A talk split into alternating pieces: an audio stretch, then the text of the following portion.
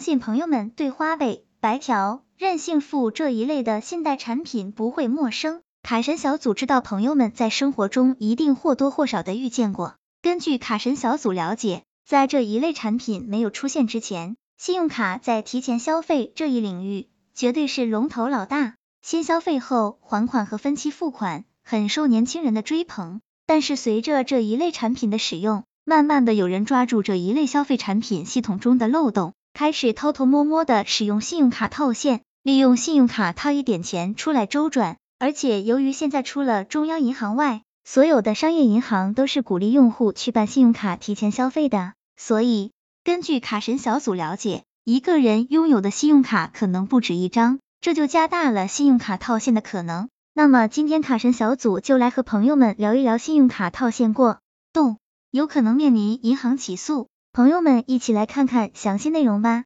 信用卡是不被允许套现的，一旦出现了这几个特征，也许套现的持卡人将会面临银行起诉。其实银行是不允许持卡人套现的，信用卡是允许取现的，这个并不是套现。是持卡人可以通过正规的程序去提现现金，但是，一般这种直接取现的利率是非常高的，也不能够完全将持卡人所拥有的额度取出来，所以在这样的情况下，一些持卡人会通过虚假消费来套用现金，这个时候商家就是中介。信用卡套现和取现是完全两个不同的概念，取现是信用卡程序允许的，而套现是一种欺骗银行的手段。只是利用了商家拥有的刷卡平台，光从表面来看，套现好像更好一点，但是这是不被银行所允许的。我们国家的整个金融监管体制是非常严格的，套现出现的资金是没有办法被我国的金融监管机构检测到的，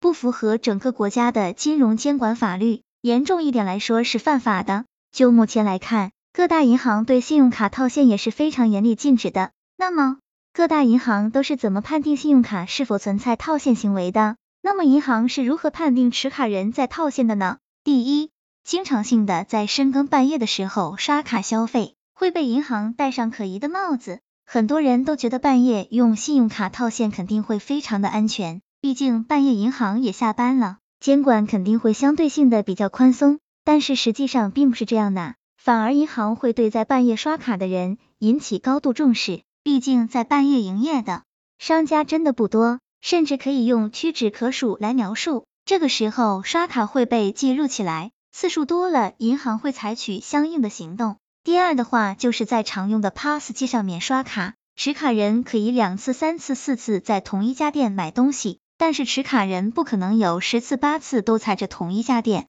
同一台 POS 机上刷卡交易吧。这个时候持卡人就引起银行的注意了。持卡人是不是利用 POS 机套取金额呢？一旦发现了可疑操作行为，就会被追查。这个时候持卡人就麻烦了，严重的话，持卡人还会被银行降额、封卡。现在个人征信是非常重要的，可能会涉及到以后的买房、买车等一系列活动。现在有些孩子上学都要求扎父母的征信问题，如果一个人在银行这上面都不够诚信，那么拿什么保障后面的诚实度呢？所以卡神小组奉劝朋友们，不要在个人征信上有什么不良记录，即使以前有过这种行为，后面也禁止做这样的事情了。毕竟个人征信是要靠积累慢慢恢复的。卡神小组总结，在最后，卡神小组提醒朋友们，信用卡套现一种游离在法律边缘的事情。卡神小组建议朋友们想象一下，如果自己的信用卡被犯罪分子给利用了，